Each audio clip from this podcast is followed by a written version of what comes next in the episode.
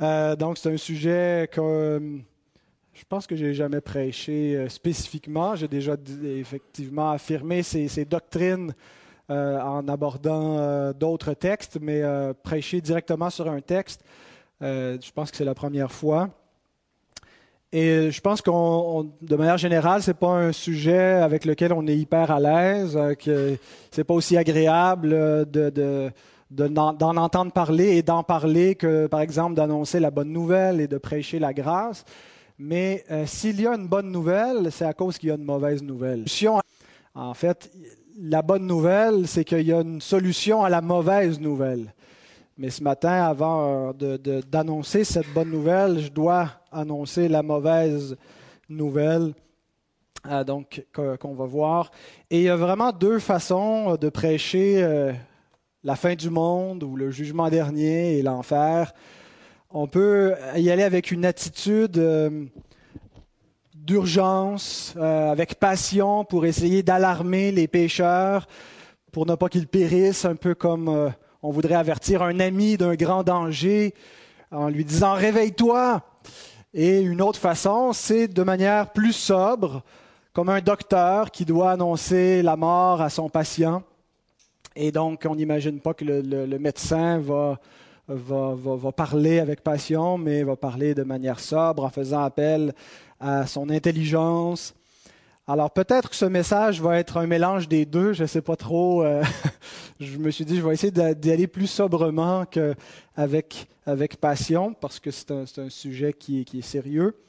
Euh, mais en même temps, est-ce qu'on peut parler de cela sans euh, du tout faire appel aux émotions. Nous sommes des êtres d'émotion, mais je veux surtout interpeller votre intelligence, votre réflexion face aux questions qui vont être abordées. Alors avant de lire le texte euh, de l'Apocalypse, Apocalypse 20, 11 à 15, vous pouvez déjà préparer vos Bibles.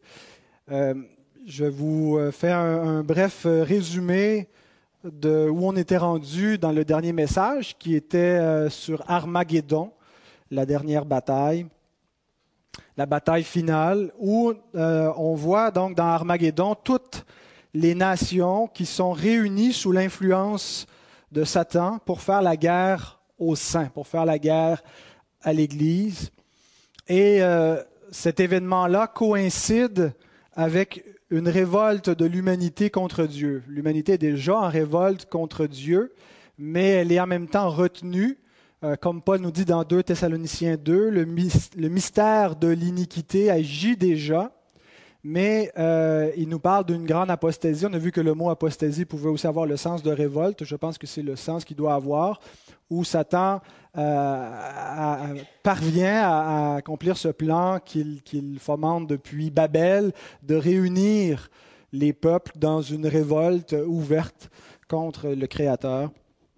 Et euh, donc, et, ça coïncide également avec l'avènement de l'Antéchrist. Euh, remarquez que jusqu'à présent, je n'ai pas du tout donné d'indication quant à euh, le moment où ça risque d'arriver. Je ne me suis pas risqué à, des, à faire des, des, prédictions de ce genre-là. Est-ce que, est que ça va être de notre vivant? Verrons-nous cela? J'en ai vraiment aucune idée. je vois comme vous une espèce d'accélération de, en tout cas, ce qui semble être une accélération du mystère de l'iniquité qui devient plus, intense. On dirait qu'il y, a une confusion, du moins en Occident. Euh, il y a une révolution dans, la pensée des hommes qui s'opèrent dans leur notion du bien et du mal. Euh, on voit un effritement des, institutions héritées des sociétés traditionnellement judéo-chrétiennes. Euh, et, une espèce de confusion qui s'installe, qui favorise un accélérement euh, vers euh, cette espèce de rébellion ultime. Mais combien de temps est-ce que ça va prendre encore? Dieu seul le sait. et donc, dans le dernier message, ça s'est terminé avec l'échec du plan du diable où on le voit donc qui, malgré qu'il parvient à réunir, à séduire les nations, à les réunir, euh, le texte finissait en nous disant que Satan était jeté dans l'étang ardent de soufre et de feu, donc dans l'enfer. Euh, et le message d'aujourd'hui, en fait, c'est la même scène. C'est la scène de jugement final où, Satan est jeté, mais euh, on voit plus de détails sur cette dernière phase de l'histoire, le jugement dernier. Et ce n'est plus seulement Satan qui est le protagoniste, qui est au centre de ce jugement, mais c'est tous les siens, toute l'humanité qui adore la bête, c'est-à-dire qui n'adore pas Dieu, mais qui suit les idoles et qui, se, qui prend des milliers de visages. Donc Satan et tous les siens. Alors si vous voulez, on va immédiatement lire le texte, après quoi nous allons prier et continuer euh, à essayer de comprendre ce, message, ce, ce texte. Apocalypse 20, 11 à 15. Puis je vis un grand trône blanc et celui qui était assis dessus. La terre et le ciel s'enfuirent devant sa face, et il ne, fut, plus trouvé de place pour eux. Et je vis les morts, les grands et les petits, qui se tenaient devant le trône. Des livres furent ouverts, et un autre livre fut ouvert, celui qui est le livre de vie. Et les morts furent jugés selon leurs œuvres, d'après ce qui était écrit dans ces livres. La mer rendit les morts qui étaient en elle, la mort et le séjour des morts rendirent les morts qui étaient en eux, et chacun fut jugé selon ses œuvres. Et la mort et le séjour des morts furent jetés dans l'étang de feu, c'est la seconde mort, l'étang de feu. Quiconque ne fut pas trouvé dans le livre de vie fut jeté dans l'étang de feu. Prions. Seigneur, nous voulons te rendre grâce pour ta parole, pour toute ta parole. Notre Dieu, il y a des passages de l'Écriture qui, euh, qui nous réconfortent, d'autres nous effraient. Mais Seigneur, nous voulons recevoir tout ton conseil. Nous te prions de nous donner des cœurs attentifs et de nous donner assez de courage pour tendre l'oreille, pour ne pas laisser nos pensées être distraites par toutes les, les préoccupations de ce monde qui sont somme toute assez passagères, assez éphémères quand on pense à l'éternité, quand on pense à ce qui vient après. Aide-nous à être sérieux face à ces questions et répands ton esprit sur nous, Seigneur, sur moi qui apporte ta parole, qui n'est pas digne de le faire. C'est par ta grâce, c'est par la grâce du Seigneur Jésus que je me tiens devant ton Église. Et nous tous, Seigneur, qui ne sommes pas dignes non plus de recevoir tes paroles, mais tu as bien voulu nous les donner par grâce, Seigneur. Nous te prions que tu puisses ajouter à cette bénédiction la pleine bénédiction de ton esprit pour convaincre nos cœurs, pour nous amener à craindre ton nom et à agir conséquemment ce que ta parole nous, nous montre. Amen. Alors nous voyons vraiment une scène de jugement dans ce texte. En fait, c'est le jugement dernier. Alors je me suis inspiré de la thématique judiciaire pour diviser mon message en quatre points, quatre points euh, judiciaires si on veut. Premier point, le juge. Deuxième point, les accusés. Troisième point, le jugement. Et quatrième point, le châtiment. Alors commençons avec le juge. On va relire le premier verset, Apocalypse 20, 11. Puis je vis un grand trône blanc et celui qui était assis dessus. La terre et le ciel s'enfuirent devant sa face et il ne fut plus trouvé de place pour eux. Alors le juge qui est sur le grand trône blanc. Celui qui est assis sur le trône blanc, c'est le juge et c'est Dieu qui est assis donc sur son trône pour juger les hommes. Et cette image nous est euh, donnée avec, avec, certaines euh, précisions qui visent à nous révéler d'une part la majesté de Dieu. Il est assis non seulement sur un trône, mais sur un grand trône c'est la majesté, c'est l'éternel des armées, c'est le roi de gloire. Il n'y en a pas de plus élevé. Sa pureté, sa sainteté nous sont aussi révélées. C'est un trône blanc, immaculé, cette idée vraiment de, pureté, qui est dans le règne de Dieu, qui est dans le jugement de Dieu. Il n'y a aucune iniquité dans son jugement, tout est parfait dans ce que Dieu va faire sa sainteté, on voit la, terre et le ciel qui s'enfuient devant sa face. Qu'est-ce que ça veut dire, cette image? Est-ce que c'est une façon de décrire les, cataclysmes qui vont se produire avant le renouvellement final? L'apôtre Pierre nous dit que euh, que les éléments embrasés vont se dissoudre et qu'il va surgir une, nouvelle terre, des nouveaux cieux suite à, ce jugement. Donc, est-ce que c'est un peu l'image de ce qui va arriver au jugement final quand, après le jugement, que toute cette création-là va, va se dissoudre et une nouvelle que Dieu va donner une nouvelle? Euh, peut-être. Ou est-ce que ça veut dire, est-ce que terre et ciel, en fait, désignent les créatures qui y habitent, c'est-à-dire les hommes et les anges qui seront également euh, jugés et qu'on les verrait ici quelque part fuir devant la face de Dieu, les, hommes euh, qui, vont encourir une condamnation et les, gens, pardon, les anges déchus. Faudrait j'aurais dû pratiquer mes, mes, techniques de, locution qu'on fait en théâtre. Euh, donc les, anges déchus qui vont, euh, qui fuient. Alors terre et ciel représentent les habitants de la terre et les habitants des cieux qui seront jugés. Alors je ne sais pas exactement ce que signifie euh, la terre et le ciel qui s'enfuient devant la face de Dieu, mais une chose est certaine, c'est que l'apparition du juge aura quelque chose de terrifiant. Rappelons-nous les paroles du prophète Ésaïe vers la fin de, son livre, Ésaïe 64, versets 1 et 2, nous lisons Oh, si tu déchirais les cieux et si tu descendais, les montagnes s'ébranleraient devant toi. Comme s'allume un feu de bois sec, comme s'évapore l'eau qui bouillonne, tes ennemis connaîtraient ton nom et les nations trembleraient devant toi. Alors, je le disais au commencement de ce message, euh, on n'aime pas cette image de Dieu juge.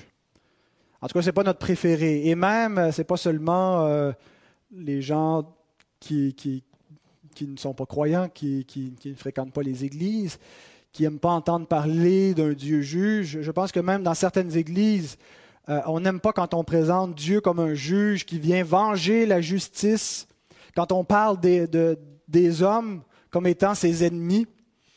Certains considèrent que c'est une vision plutôt primitive de Dieu, que ça reflète euh, la conception peut-être que les hommes avaient de Dieu euh, il y a longtemps, mais que maintenant euh, Dieu a évolué d'une certaine façon et qui est rendu beaucoup plus humain. vous voyez comment Dieu progresse, il progresse en devenant humain. Laissez-moi simplement vous dire que si Dieu n'apparaît pas comme un juge à la fin de l'histoire, ce que ça signifie, c'est que l'injustice aura triomphé. Combien d'injustices ont été commises dans ce monde sans trouver rétribution, sans recevoir le salaire qu'elles méritaient? Combien ont apporté dans la tombe des crimes, des iniquités, des fautes graves? Et si on croit que justice a été transgressée, si on croit qu'il y a eu injustice, il y a dans notre cœur le sentiment de la justice, que l'injustice doit être punie. Pourquoi croyez-vous qu'il y avait un tel tollé lorsque le, verdict de Guy Turcotte est tombé? Parce qu'il y avait une flagrante injustice d'un homme qui assassine ses enfants et qui s'en va impunément comme s'il n'était pas responsable de ses actes. D'où ça vient ce sentiment criant dans notre cœur qu'il y a une injustice? Ça vient du fait que la justice existe. Elle existe parce que Dieu est juste et qui nous a donné un sens de justice. Et, bien sûr, à cause de notre péché, nous ne l'apprécions pas dans toute sa mesure, mais nous savons que lorsqu'il y a des transgressions qui sont commises, qu'elles doivent être punies. Et que si on ne punissait pas les crimes dans notre société, ça serait grave. Et, malheureusement, on voit, hein, ça fait partie de la décadence de la société où on punit de moins en moins certains crimes. Donc, si Dieu ne punit pas, ne juge pas les actions qui n'ont pas été punies, eh bien, il y aura une grave injustice. En fait, c'est l'injustice qui triomphe. Et on n'a pas pu lui dire que Dieu est juste. C'est lui qui est en mesure de juger et de punir la justice et l'injustice et ne le fait pas, il serait donc injuste. De la même façon que si un juge a devant lui un coupable qui est, qui est euh, comment on dit, convicted, c'est quoi, qui est convaincu, qui est, euh, c'est quoi le accusé, ouais, mais qui est, reconnu coupable. C'était simple.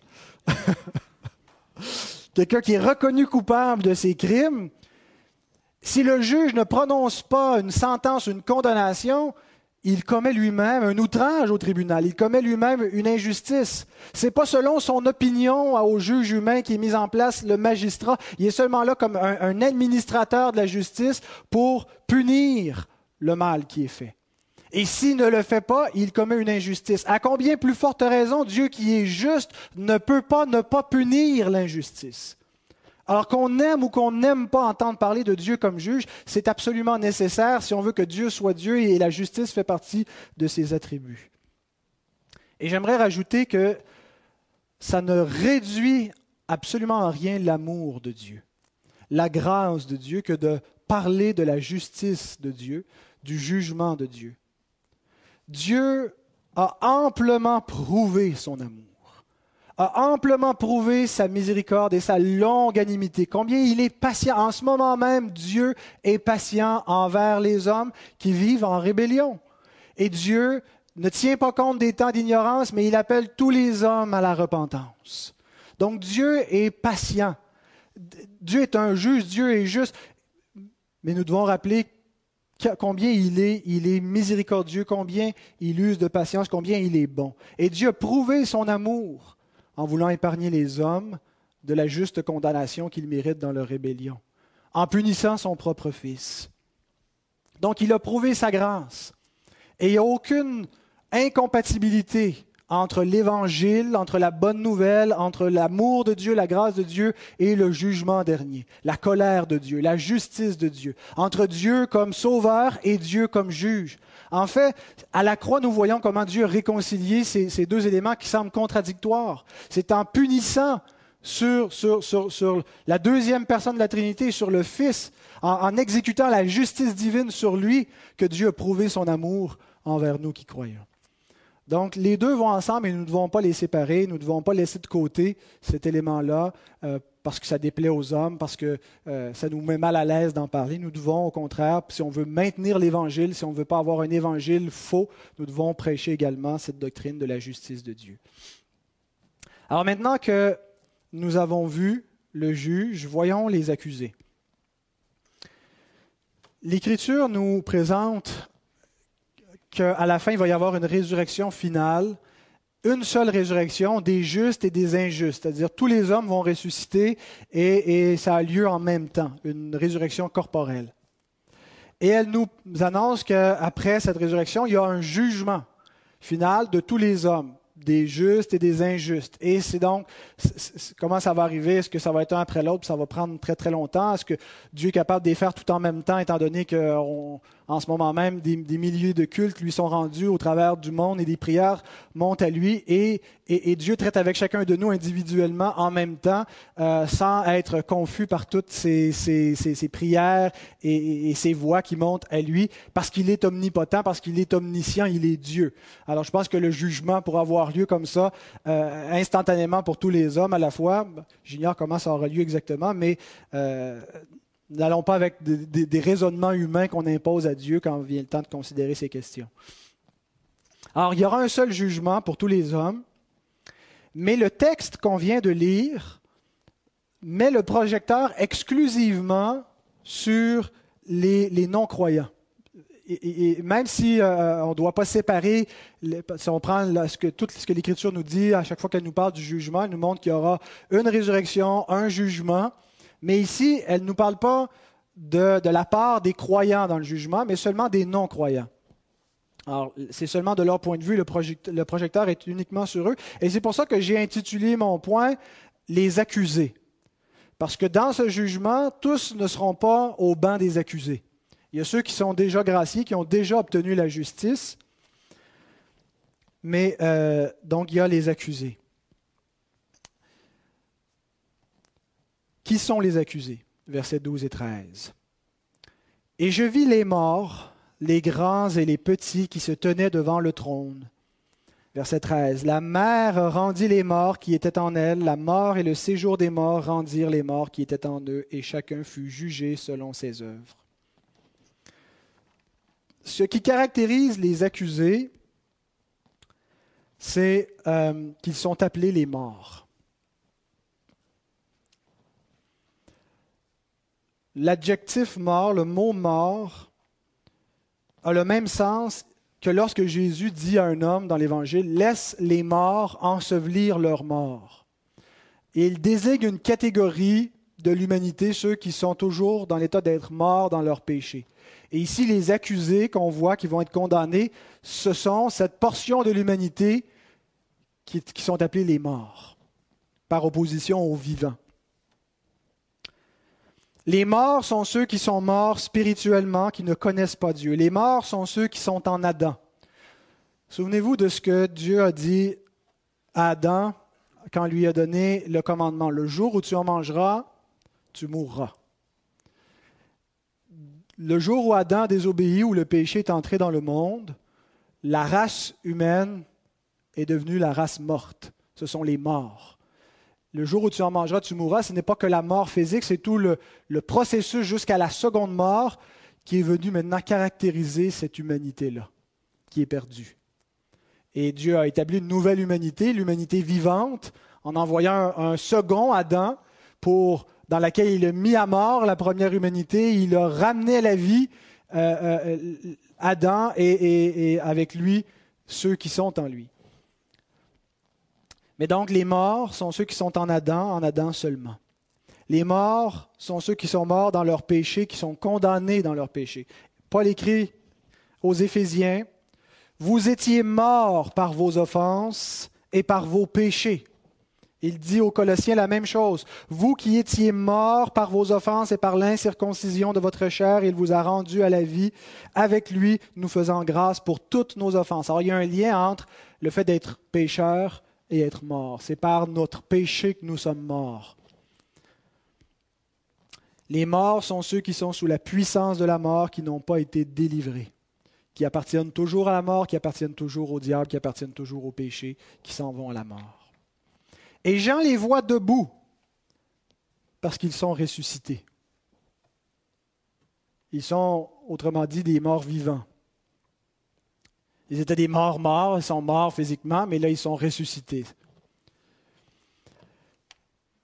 Et parce qu'ils n'ont pas la vie éternelle en eux, il évite de dire qu'ils sont vivants. Il ne dit pas qu'ils sont ressuscités. Vous voyez qu'il n'emploie pas ce mot-là parce que ça a une connotation trop positive. Parce qu'ils sont toujours sous la puissance de la mort, il les présente comme debout, ressuscités, mais morts. Ils n'ont pas la vie éternelle. La vie éternelle, ce n'est pas de durer éternellement. Tous ont la vie éternelle dans ce sens-là, parce que l'âme est immortelle et Dieu a destiné l'homme à, vivre éternellement. La vie éternelle, c'est d'avoir la vie du Seigneur en soi. C'est qualitatif et non, euh, ce n'est pas une question de durée. Alors, ils n'ont pas la vie éternelle et leur résurrection est une résurrection de mort. Et ça correspond aux autres écritures qu'on retrouve dans le prophète Daniel, qui nous dit, Daniel 12, verset 2, Plusieurs de ceux qui dorment dans la poussière de la terre se réveilleront, les uns pour la vie éternelle et les autres pour l'opprobre, pour la honte éternelle. Alors, ce n'est pas une résurrection de vie, c'est une, une, résurrection de mort. Ils sont appelés les morts. Ils ont vécu dans la mort pendant qu'ils vivaient avant le jugement dernier, et ils iront bientôt à la seconde mort. Et parmi eux, Jean nous dit, il y a des grands et des petits, c'est-à-dire les puissants de ce monde, les gens connus, les gens qui ont atteint la gloire des hommes, mais d'autres inconnus, d'autres qui sont faibles. Ce n'est pas une question de ceux qui ont eu les biens pendant cette vie hériteront par la suite. Euh, parce qu'ils ont été pauvres du royaume ou ceux qui euh, euh, ou vice versa. Il nous dit il y a des riches, il y a des pauvres, il y a des nobles, il y a des gens même d'une haute qualité du point de vue humain, et il y a des ignobles, des grands et des petits. Mais tous ont en commun qu'ils sont morts. Et nous connaissons tous des morts. En fait, tous, nous avons appartenu à cette catégorie. Nous l'avons tous été. Et certains le demeurent encore. Et ce qu'on voit qui arrive à cette catégorie d'individus qui composent l'humanité, c'est qu'aucun va échapper. Aucun va être oublié. Aucun va se faufiler entre les, les cracks de l'omniscience divine et va échapper au jugement de Dieu. Parce qu'il n'y a pas de tel crack, il n'y a pas de telle possibilité d'échapper au jugement de Dieu. Tous sont appelés en jugement, tous se tiennent devant le trône de Dieu. Pour tous, il y a quelque chose d'écrit dans les livres qui sont ouverts. Et c'est ce qu'on voit maintenant, le jugement. Troisième point.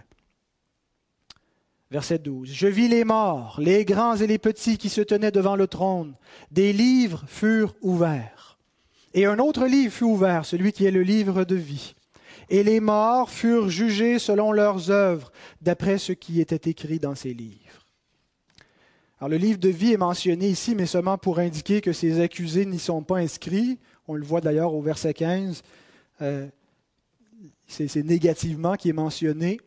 La question, l'élément positif de ce jugement, ceux qui sont dans le livre de vie, on va le voir si Dieu le permet la semaine prochaine, c'est dans l'autre portion qui nous est présentée immédiatement après dans l'Apocalypse. Mais maintenant, s'il y, a quelque chose de lugubre dans ce message, c'est parce que ce texte nous présente uniquement le jugement des morts, le jugement des accusés. Alors, les livres qui sont ouverts, ces livres sont en quelque sorte les, registres de l'omniscience divine. Non pas de tous les faits qui ont eu lieu au travers de l'histoire, mais de tous les faits qui concernent les accusés. Ce sera donc un jugement basé sur les œuvres des hommes, c'est-à-dire sur les actions que les hommes ont commises, par leurs pensées et par leurs actions concrètes dans leur corps, par leurs intentions, par les paroles qui sont sorties de leur bouche. C'est sur cette base-là que les hommes seront jugés. Et rien de tout ce qu'ils ont fait n'échappe à l'omniscience de Dieu, le bien ou le mal. Je connais bien quelques personnes, et j'imagine que vous connaissez aussi quelques personnes, qui pensent qu'ils pourront s'en tirer avec leurs bonnes œuvres. Quelques personnes pour qui il y a une espèce de, de, réconfort. Ça les rassure d'entendre que ça va être un jugement par les œuvres parce qu'ils disent Ah, change, je suis pas si pire, finalement, je devrais m'en tirer. Je, suis une bonne personne. Et donc, ces personnes mettent leur confiance en elles-mêmes, dans les actions qu'elles ont faites ou les actions qu'elles n'ont pas faites, les crimes qu'elles n'ont pas commis. Le problème, ce n'est pas les bonnes œuvres, ce ne sont pas les bonnes actions que les hommes font, s'il en est. Ce sont les mauvaises actions, les mauvaises œuvres qui sont le problème nos pensées secrètes, nos motivations coupables, nos intentions malines. Vous savez, des fois, même quand on fait le bien, c'est parce qu'on a une intention égoïste, même des fois perverse, méchante. Nos crimes, nos cœurs haineux, nos paroles blasphématoires et mensongères, notre sexualité déviante, notre égoïsme invétéré, notre idolâtrie perverse. Mais pourquoi être aussi négatif? Hein, ça donne un portrait très, très sombre de l'humanité, très pessimiste, comme s'il n'y avait rien de bon à dire de l'homme, comme s'il n'était qu'une créature maudite, ignoble et vile. Qu'en est-il du bien que l'homme fait? Est-ce qu'on ne pourrait pas s'imaginer que le bien produit pourrait faire contrepoids au mal quand on va les mettre tous les deux dans la balance Bien sûr, tout le monde fait du mal, bien sûr, il n'y a personne de parfait, mais est-ce que les bonnes œuvres des hommes ne pourraient pas faire contrepoids à leurs mauvaises œuvres? Qu'en est-il de notre altruisme? On voit des hommes qui sont capables de penser aux autres. Qu'en est-il de notre fidélité? La fidélité dans notre couple, la fidélité à notre famille, envers nos enfants, la fidélité à notre travail. Il y a des gens qui sont, vaillants, qui sont vigilants. Qu'en est-il de la piété des hommes, des, prières qu'ils font et, et, du respect qu'ils manifestent parfois envers Dieu? Qu'en est-il de notre générosité, des bonnes actions de toutes sortes, de notre amour? Pensez-y un instant. Quelle valeur croyez-vous que ce plaidoyer aurait devant un juge sur la terre? Imaginez quelqu'un qui est accusé de meurtre. et qui plaide devant le juge, Votre honneur, mis à part ce meurtre pour lequel je suis accusé, la plupart du temps, j'ai fait le bien. Je fais du bénévolat, je m'implique dans ma communauté. Est-ce que tout ce bien ne vient pas contrebalancer ce meurtre pour lequel je suis coupable? Qu'est-ce que vous croyez que le juge lui répondrait? Monsieur, la justice doit déterminer si vous êtes coupable de meurtre ou non. Le bien que vous avez pu faire ne change rien à votre culpabilité ou à votre innocence. Les bonnes œuvres n'achètent pas les mauvaises œuvres. Les mauvaises œuvres, par définition, doivent être punies. Le crime doit être puni. Il ne peut pas être expié par des bonnes œuvres. Il y a une punition. Il n'y a aucun criminel, aucun homme qui s'est tenu devant le juge, aucun meurtrier qui a échappé à une peine, à un jugement, même si la plupart du temps dans sa vie il a fait du bien. Même les gens qui ont tué par compassion.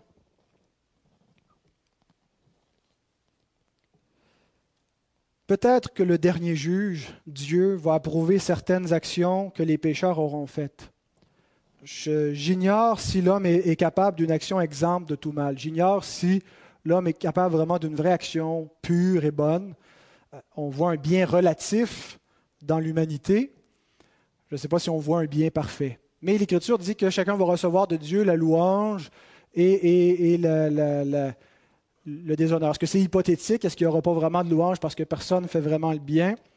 Mais donc, c'est un jugement pour les œuvres, sur la base des œuvres. Et je sais par les Écritures que le juge va condamner assurément le mal. Et qu'à ce chapitre, nous sommes tous coupables. Nul n'est innocent. Il n'y a personne dans cette salle, il n'y a personne aux confins de la terre qui peut se tenir dans le juge et, lui dire, je n'ai jamais commis de crime. Je n'ai commis aucun mal qui mérite d'être puni.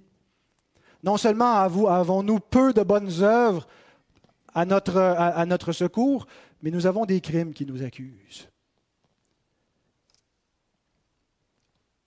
Et le châtiment, l'Écriture est claire là-dessus. Le, salaire du péché, le châtiment du péché, la condamnation pour le péché, c'est la mort. C'est pourquoi le Christ a dû mourir. Et tous les accusés qu'on voit dans ce texte, tous ceux qui sont mis au banc des accusés au jour du jugement seront condamnés. Ils recevront le châtiment. Et c'est le dernier point, le châtiment. Relisons les versets 14 et 15. Et la mort et le séjour des morts furent jetés dans l'étang de feu. C'est la seconde mort, l'étang de feu. Quiconque ne fut pas trouvé écrit dans le livre de vie fut jeté dans l'étang de feu. Alors l'étang de feu, c'est l'enfer un mot qu'on ne retrouve pas dans la Bible. Le mot enfer n'est pas dans la Bible, ça vient du, latin. Euh, mais le concept est dans la Bible. La doctrine de l'enfer est dans la Bible. La Bible l'appelle la GN, ou elle l'appelle la seconde mort, ou l'Hadès. Mais on peut quand même utiliser le mot enfer, même si euh, il n'est pas là, puisque ça réfère à toutes ces réalités. Alors pourquoi est-ce qu'on voit la mort et le séjour des morts être jetés en enfer? Le séjour des morts, c'est là où vont les morts en attente du jugement, euh, qui est semblable à un enfer, une espèce de pré-enfer euh, avant, avant la seconde mort, avant ce qu'on voit ici. Alors pourquoi est-ce qu'on voit la mort et le séjour des morts être jetés dans les temps de feu? Il y a différentes interprétations. Il y en a deux qui m'ont apparu plus plausibles. Peut-être que la mort et le séjour des morts désignent en fait ceux qui y habitent, comme on a vu tantôt, euh, la terre et le ciel qui s'enfuirent devant sa face. Peut-être que ça désigne les hommes et, les anges, donc ceux qui habitent la, terre et le ciel. Peut-être mort et séjour des morts désigne ceux qui composent la mort et le séjour des morts. Un peu comme quand on dit euh, tout Montréal était présent. on veut dire tous ceux qui habitent Montréal étaient présents. Maintenant, tous ceux qui sont de la mort et du séjour des morts furent jetés. C'est peut-être ça, et ça me paraît plausible. L'autre possibilité, c'est que la mort et le séjour des morts c'était la première mort. Vous vous souvenez, on a vu dans, dans cette série la, terminologie première résurrection, seconde mort, et qui sous-entendait première mort et deuxième résurrection. Alors, qu'est-ce que ça voulait dire? La première mort, c'était l'effet euh, partiel, incomplet du jugement de mort. Quand Dieu dit à l'homme qui mourrait, le premier jour où il a désobéi, dès que le péché est entré dans, le monde, le jugement est arrivé. Et l'homme est mort à ce moment-là. Mais le plein effet du jugement ne s'est pas produit à ce moment-là. la, mort dans sa totalité, la sentence de mort, arrive seulement lorsque la seconde mort entre en scène. Et donc, on voit ce progrès-là. Et ce que ça pourrait dire si la première mort, le, séjour des morts est jeté dans la, dans, la seconde mort, c'est l'idée qu'on n'est plus maintenant à la phase partielle du jugement. Mais maintenant, c'est la phase consommée, c'est la phase totale, complète, ultime, où, où, le jugement est, est sans appel. Alors, c'est une autre possibilité. Mais donc, il n'y a rien, il n'y a aucune perspective encourageante dans, cette idée-là.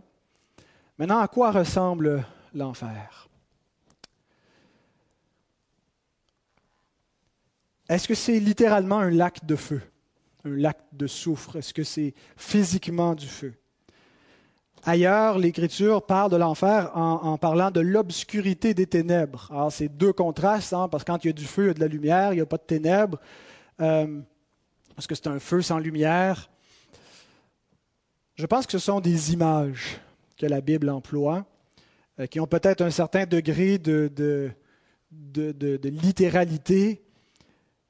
Mais lorsque l'Écriture nous parle du feu de l'enfer ou des ténèbres, lorsqu'elle nous parle des vers qui ne meurent jamais, lorsqu'elle nous parle des pleurs et des grincements de dents, en fait, ce qu'elle veut interpeller en nous, c'est des images de souffrance elle veut nous montrer une perspective sombre et lugubre.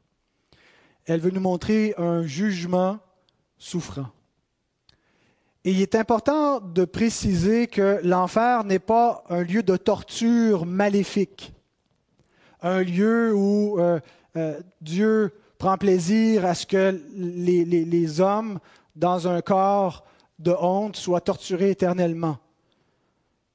L'enfer est un lieu de juste châtiment comme sont censés l'être les pénitenciers. On n'envisage pas les pénitenciers comme un symbole de, torture, mais plutôt comme un symbole de justice, de juste châtiment pour ce que méritent les hommes. Et donc, on a vu que c'est un trône blanc, un trône immaculé, que Dieu est juste, il n'y a aucune iniquité en lui, que son jugement va être parfaitement juste.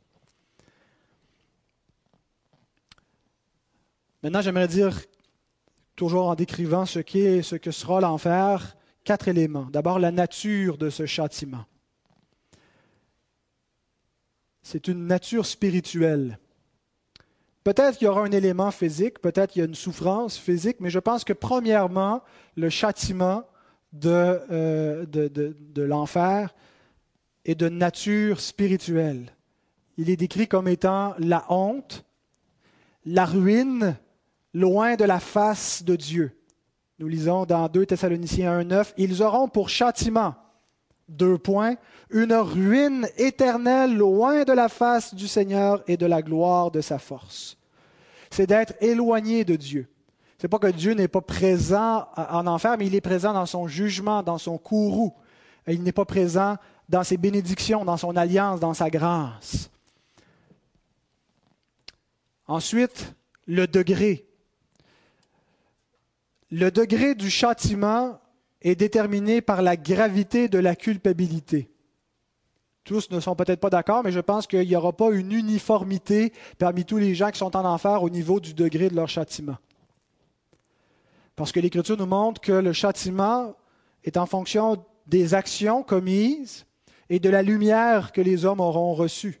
Que des gens qui ont fait des choses plus graves sans avoir connu la volonté du Maître vont être passibles d'une moins grave condamnation que d'autres qui euh, ont agi d'une manière moins grave, mais qui avaient plus de lumière pour agir et qui, malgré cette lumière, euh, ont mal agi. Mais le jugement va être parfait, le degré de châtiment va être parfait. Il y a seulement Dieu qui peut donner le jugement exact. Et on sent que nos cours sont bien insuffisants. Vous vous de, cet homme là, qui vient d'être jugé il n'y a pas longtemps euh, à Cleveland, là, qui avait enfermé des jeunes filles, euh, qui, a, violé, abusé pendant plusieurs années, qui était tenu captive dans son sous-sol. Avez-vous suivi un peu le procès? Savez-vous combien d'années qu'il a reçu d'emprisonnement? C'était plus de 100 ans de prison? Et, c'est pour nous montrer que la justice humaine ne peut pas donner une juste rétribution à ce que mérite cet homme il va mourir. Ben, en il est déjà mort, il s'est suicidé. Mais l'homme est incapable de donner la juste rétribution. Il y a quelque chose de frustrant quand on lit une histoire, quand on voit un film et que le méchant ne paie pas et arrive et où il sait qu'il va, il recevoir ce qu'il mérite et finalement il s'enlève la vie, comme Hitler par exemple. Et on se dit, il aurait fallu qu'il vienne en justice, il aurait fallu qu'il fasse face à ses crimes. Eh bien, il viendra un temps où les hommes feront face à ce jugement et recevront une juste rétribution. Il y a des gens qui vont recevoir un châtiment plus sévère que d'autres. Et finalement, la réalité du châtiment. C'est marginal de croire à l'enfer aujourd'hui.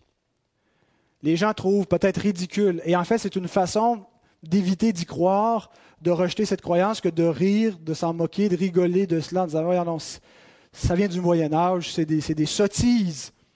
L'enfer, s'il y en a un, c'est sur terre, c'est maintenant. L'enfer n'existe pas, ou s'il existe, il n'y a personne, ou il y a juste les pires crapules. Comment pouvez-vous imaginer que, la plupart des gens iront là? Savez-vous, c'est qui qui nous parle le plus de l'enfer? C'est le Seigneur Jésus. Le théologien qui nous parle le plus de l'enfer dans l'Écriture, c'est Jésus lui-même. Notre compréhension de cette doctrine, de cet enseignement biblique, de tout ce message repose en grande partie sur les paroles de Jésus.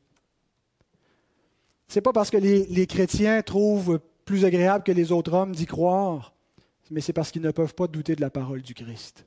Il en va de sa crédibilité. Le personnage central des Écritures saintes, celui qui est le plus important dans toute la révélation divine, est-ce un imposteur ou est-ce le Fils de Dieu? Et s'il le faut sur, sur ce point, ben il le faut sur le reste. C'est parce que nous croyons qu'il est celui qu'il est véritablement, le Seigneur de gloire, le Fils de Dieu, que nous croyons tout ce qu'il a dit. Et tout ce qu'il a dit inclut aussi ce qu'il a dit sur l'enfer. OK, on peut comprendre que Dieu est juste. C'est tout à fait sensé. On peut comprendre que parce qu'il est juste, il doit punir le mal c'est conséquent, ça va de soi. On peut comprendre que tous sont coupables et doivent être punis, c'est l'évidence. Mais est-ce que le châtiment n'est pas disproportionné par rapport aux offenses? Est-ce que le jugement de l'enfer n'est pas exagéré par rapport aux fautes commises par les hommes, des gens qui finalement font du mieux qu'ils peuvent dans la plupart des cas? Tous font le mal, certes, ok, ça doit être puni, mais ils ont vécu relativement du mieux qu'ils peuvent. Comment est-ce que Dieu peut les envoyer pour l'éternité en enfer?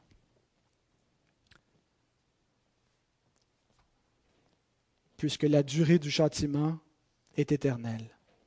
Apocalypse 14 nous dit, Si quelqu'un adore la bête et son image et reçoit une marque sur son front ou sur sa main, il boira lui aussi du vin de la fureur de Dieu, versé sans mélange dans la coupe de sa colère, et il sera tourmenté dans le feu et le soufre devant les saints anges et devant l'agneau. Et la fumée de leur tourment monte au siècle des siècles, et ils n'ont de repos ni jour ni nuit, ceux qui adorent la bête et son image, et quiconque reçoit la marque de son nom. Est-ce que ce n'est pas un jugement trop grave pour les fautes commises? La Bible répond à cette question par trois, ben, il y aurait peut-être plus que trois réponses à donner, mais je vous suggère trois réponses. Certaines sont implicites dans l'Écriture, ne sont pas des versets textuels, mais qu'on les déduit logiquement de, l'ensemble de l'enseignement biblique. Je vous donne trois éléments de réponse. Comment est-ce qu'on peut justifier un tel châtiment en comparaison avec des, des crimes qui nous semblent, somme toute, dans la plupart des cas, assez banals? Premier élément de réponse, qui détermine si ce jugement est trop sévère ou non? C'est notre point de vue à nous. C'est notre perspective à nous. Qui, détermine ce que mérite le péché? Qui détermine la gravité d'une action? Qui détermine si c'est grave ou pas grave de tuer un enfant dans le ventre de sa mère? Qui détermine si c'est grave ou pas grave de ne pas respecter la pureté sexuelle? Qui détermine la gravité d'une action? Est-ce que c'est vous? Est-ce que c'est nous ensemble? Est-ce que c'est un consensus humain? Est-ce qu'il n'y a aucune gravité parce qu'on est finalement que de la matière en action, mais qu'on n'est pas, des, pas des personnes morales, on n'a pas une valeur absolue? Qui détermine la valeur du bien et du mal? Proverbe 21, 2. Toutes les voies de l'homme sont droites à ses yeux, mais celui qui pèse les cœurs, c'est l'Éternel. Bien sûr que les hommes ne pensent pas mériter l'enfer. Bien sûr que les hommes pensent que leurs péchés sont banals, pensent que ce que Dieu appelle péché, franchement, le premier péché était somme toute assez banal. Dieu interdit à l'homme de toucher à un fruit, le fruit défendu. Ça nous paraît tout à fait véniel comme faute, sans gravité. Et pourtant, ça a amené la condamnation sur toute l'humanité, la mort. Dieu ne trouve pas le péché banal. Si nous le trouvons banal, c'est parce que notre âme est désensibilisée. C'est parce que notre âme est tellement trempée dans un monde dépravé, parce que notre perception du bien et du mal est affectée, on ne voit pas clair. On ne peut pas se fier à notre propre perception pour évaluer la gravité de nos actions. Celui qui pèse les cœurs, c'est l'Éternel. Nos voix nous paraissent droites à nos yeux. Et pour vous prouver que Dieu ne trouve pas le péché banal, considérez la croix du Christ. Trouvez-vous que ça a l'air banal? Trouvez-vous que Dieu a l'air à trouver, à rigoler avec le péché? A l'air à trouver qu'il n'en est rien? Dieu considère le péché comme un affront à sa sainteté, comme une rébellion grave. Il n'existe pas de péché véniel. Tous les péchés sont mortels. Deuxième argument pour justifier la, la gravité du jugement de l'enfer, la gravité d'une action, d'une faute, est déterminée par la dignité de celui contre qui l'on pêche.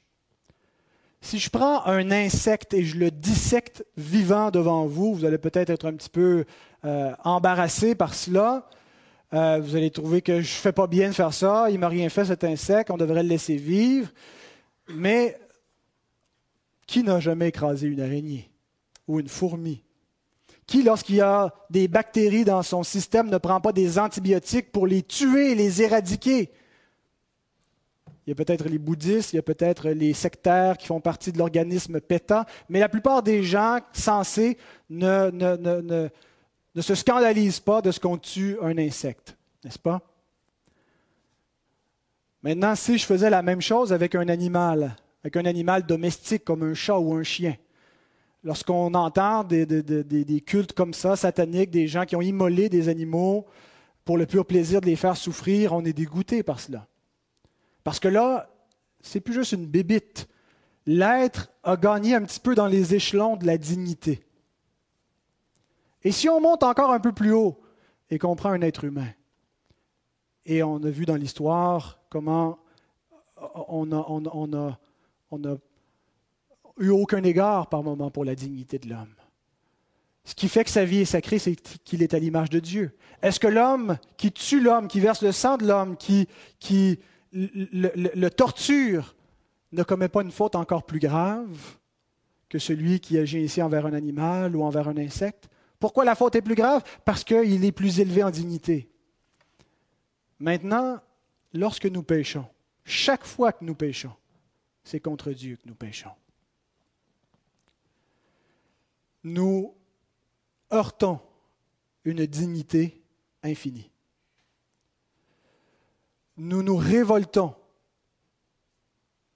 contre un être infini. Et même si ce n'est pas personnellement contre lui, qu'on ne sent pas dans notre cœur une révolte, l'Écriture dit que l'homme haït Dieu, que la lumière est venue dans le monde et que les hommes ont haï la lumière. Parfois, cette haine n'est pas dirigée personnellement ou consciemment sur lui, mais lorsque nous péchons, c'est toujours contre Dieu. Il y a ce désir de le faire mourir, et les hommes ont commis, ont, mis à mort Dieu qui est venu dans le monde. Alors pécher contre une personne infinie, qui a une valeur infinie, c'est commettre une, une faute d'une gravité infinie. Et le seul châtiment qui correspond à cela, c'est un châtiment infini. Et une dernière raison pour laquelle le châtiment est sans fin, c'est parce qu'il pêche sans, fin.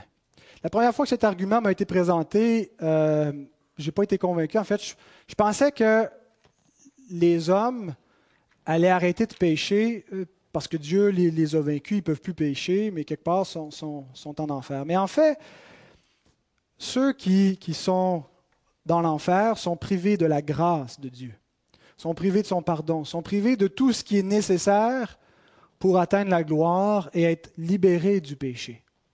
Ils demeurent dans cette honte, ils demeurent dans cet état de dépravation éternelle. Ils n'ont pas part à la gloire de Dieu parce qu'ils n'ont pas reçu sa grâce. Alors ils sont laissés à une nature corrompue et ils accumulent sans cesse une culpabilité. J'ai connu des gars qui sont entrés en prison parce qu'ils avaient commis un vol ou parce qu'ils avaient fait le trafic de drogue. Et qu'en cours de route en prison, alors qu'ils avaient été sentencés pour cinq ans, pour dix ans, sont ramassés avec une peine à vie parce qu'ils ont tué. C'est un peu la même chose. Les gens dans cet enfer, s'ils n'ont pas reçu cette grâce et de Dieu qui leur permet d'être affranchis du péché, demeurent sous la puissance de ce péché et continuent à être dans une révolte et à blasphémer celui qui les châtie.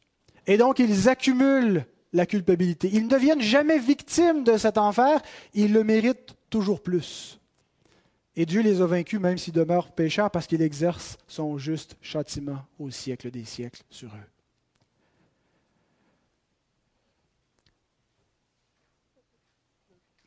La perspective est vraiment effroyable.